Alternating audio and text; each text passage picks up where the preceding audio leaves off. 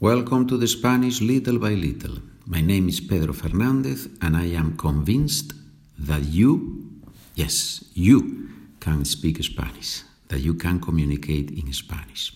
I know that you are probably a bit frustrated because you would like to be fluent very quickly, uh, or because you have tried different methods and you do not see any significant progress. That is not a problem, that is the past. Let us concentrate now on the future. Here in this podcast, you have to speak in Spanish with me. There are two things that you have to do.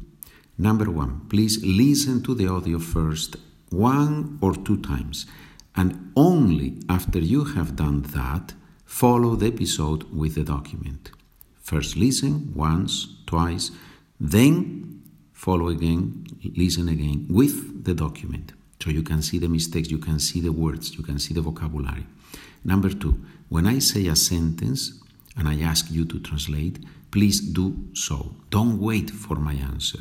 Do it, try, make mistakes, see the correction, because I'm going to give you a few seconds to answer and then I am going to tell you the right answer. Let's begin, and if you have any questions, my email SpanishWithPedro at gmail.com. Página de internet SpanishWithPedro.com.